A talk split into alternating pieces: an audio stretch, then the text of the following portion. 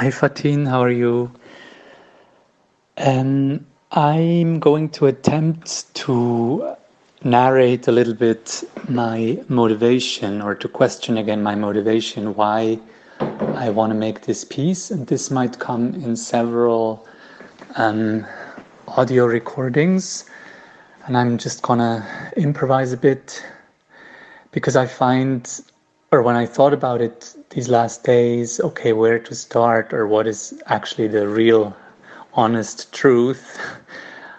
I find it difficult to really find one clear, honest truth. Like I, I find it has it has several layers and and um, yeah, and I I don't know. I guess for me it's important that I I do have this um, self questioning with myself, and that it can also be a dialogue with you, or that I I would also like for you to know or yeah to to be a i don't know to witness this self-questioning that i'm doing and to as we already said in our last um, phone conversation that you can further question my statements or interrogate me or or um,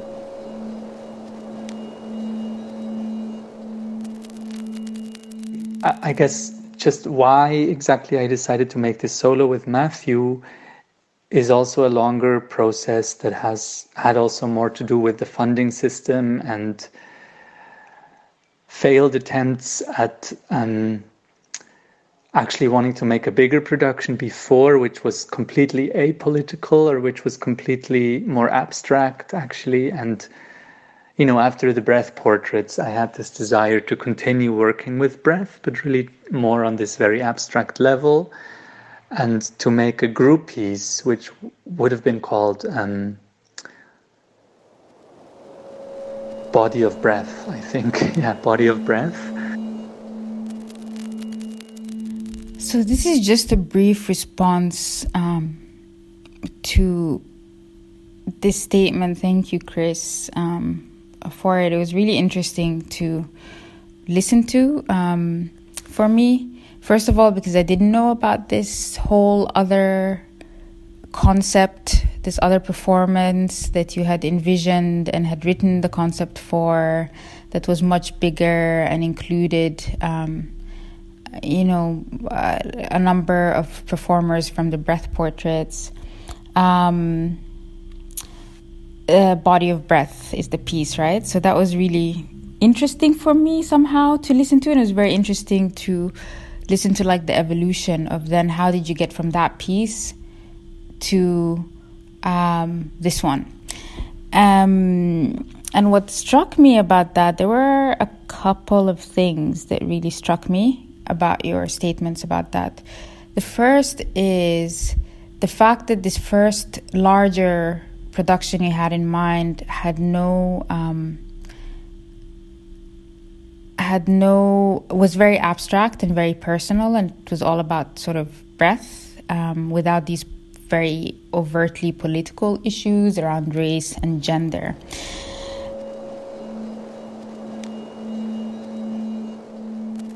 And then writing this whole concept, contacting these people, and um, going with this concept to Anneli from Dampfzentrale, which is the theater here in Bern, that usually produces my work, but she told me that she wasn't interested in it or she felt it's not convincing at all. And I just figured, okay, I imagine um, it's clearly maybe not too abstract and it, it doesn't have a enough urgency you know it's not clear enough why one why an audience should see this kind of work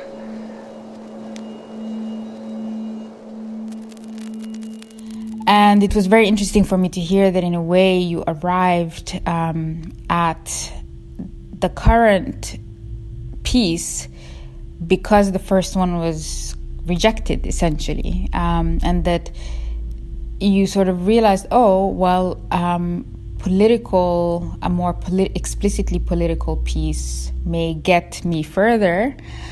Um, and I found that really interesting Mm, I don't know if it's what it says about you or what it says about like cultural institutions, right? Um, because at the end of the day, Anneli did go along with this new piece when it took on this overtly um, this overt engagement with racism and with um, gender and so on, race and racism. And so uh, it just makes me wonder about um, this cultural moment we're in, in the sense that sort of these issues, these these cultural products that deal with these issues of race and gender are very sexy right now, right? Um, and in a way, you can get a lot of mileage out of um, out of dealing with these themes, um, and that then sort of makes me question what does that mean? There's clearly, on some level, this hunger amongst white audiences for this material, right? These, these, this material where, you know, they're having to look at, you know, reflect on things like their own racism, um, or on heteronormativity and gender and all of that stuff.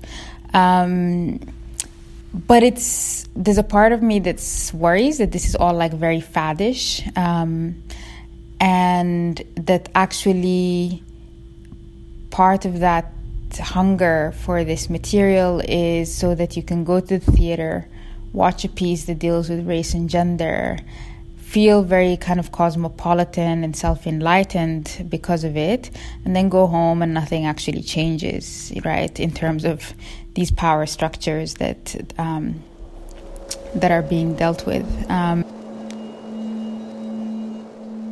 so I remember that it was a bit of a process of figuring out um, who should be in it, and there were no um, people of color in it. I can already say that, and I was also not at all busy with that topic, even of um, casting and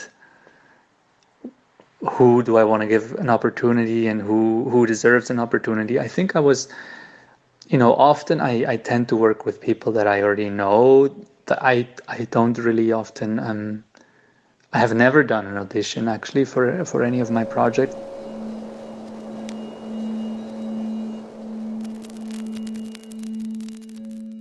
And then the other thing that I found interesting about what you said about this first concept that you had with the multiple performers was not only that it was a sort of abstract personal piece, but also that um, that the cast was entirely white, um, and that you tend to not really audition people for um, performers for you know parts. Um, but that you kind of tend to work with friends or work with people who feel who are familiar you are familiar with and who are familiar with your work. Um, and i also find that very interesting because i think that says something about the way that your maybe methods perpetuate these your own privilege and the privilege of those who kind of look like you. Um,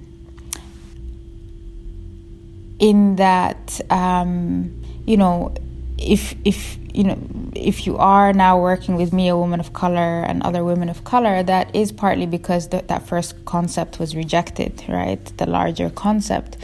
Um, and had it not been rejected you would have simply um, worked with a bunch of white performers and never really thought about these issues.